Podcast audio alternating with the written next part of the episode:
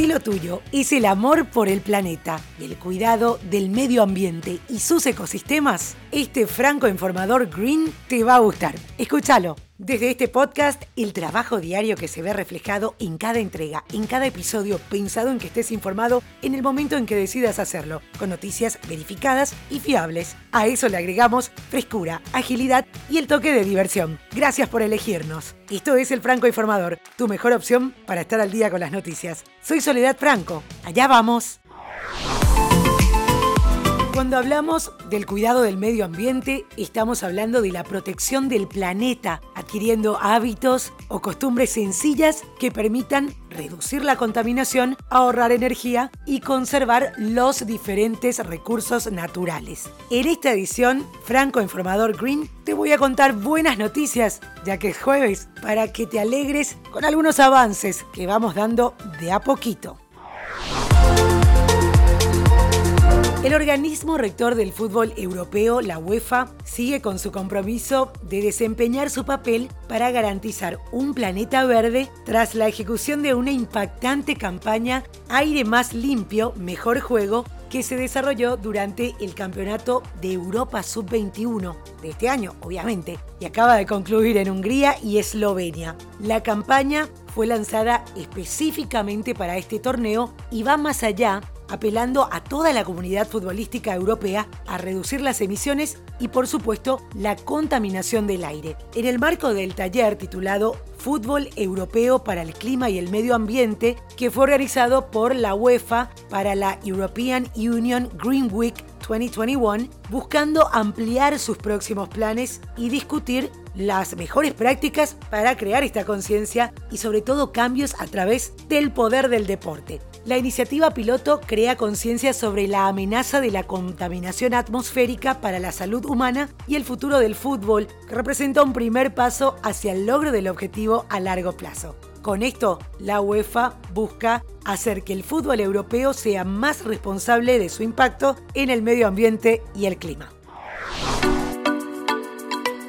y un nuevo bosque urbano se va a plantar en Glasgow y en sus alrededores. Incluye 18 millones de árboles que se plantarán durante la próxima década. El bosque climático Clyde tendrá 10 árboles por residente como parte del compromiso de la región de la ciudad de alcanzar net zero mientras aumenta la cobertura forestal en el área del 17 al 20%. Se crearán bosques interconectados en toda la ciudad de Glasgow, así como en otras tantas regiones. Se pide a los grupos comunitarios y administradores de tierra que ayuden a identificar lugares para plantar árboles nuevos o reemplazar los que se perdieron en el pasado. Excelente iniciativa para copiar en nuestras comunidades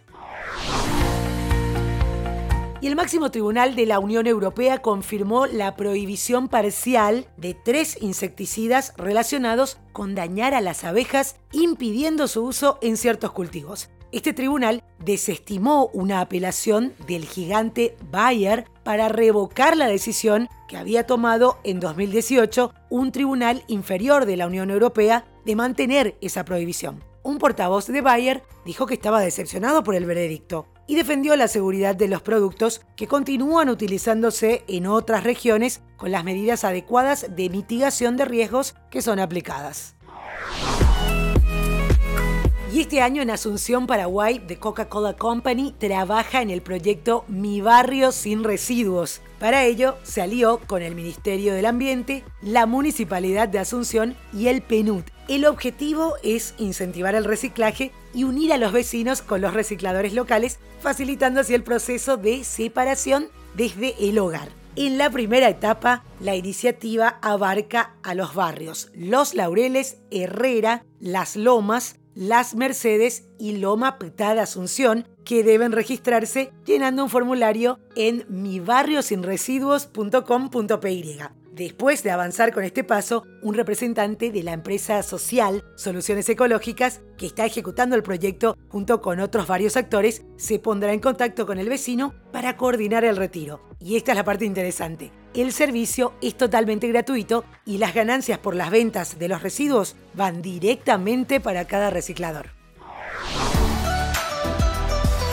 Y para cerrar este franco informador Green, van tres cortitas. En Estados Unidos, una coalición de accionistas con una agenda a favor del medio ambiente logró una pequeña pero significativa victoria la semana pasada. Colocar a dos nuevos directores en el Consejo de Administración de Exxon. Los inversionistas activistas, aunque parezca un contrasentido, han dicho que el gigante petrolero tiene que invertir más en energía limpia y en Holanda una corte ordenó a la Royal Dutch Shell que recorte significativamente sus emisiones de gases de efecto invernadero en esta década, mientras que en Australia una monja de 86 años y ocho adolescentes pidieron a un juez que pare la expansión de una mina de carbón. La Corte no detuvo el proyecto, pero sí exigió que la empresa proteja la salud de los niños y las generaciones futuras. Si lo tuyo es el compromiso con el medio ambiente y estás luchando contra los efectos del cambio climático, déjame conocer cuáles son tus proyectos o iniciativas y los vamos a contar aquí en este podcast. Puedes hacerlo a través de las redes sociales del Franco Informador o a través de mis redes sociales. Estoy en todas como Sole Franco 1979. Y esto es todo por hoy, ya estás al día con las noticias. Te agradezco por hacer del Franco Informador parte de tu rutina diaria de información. Te espero nuevamente, mañana a primera hora.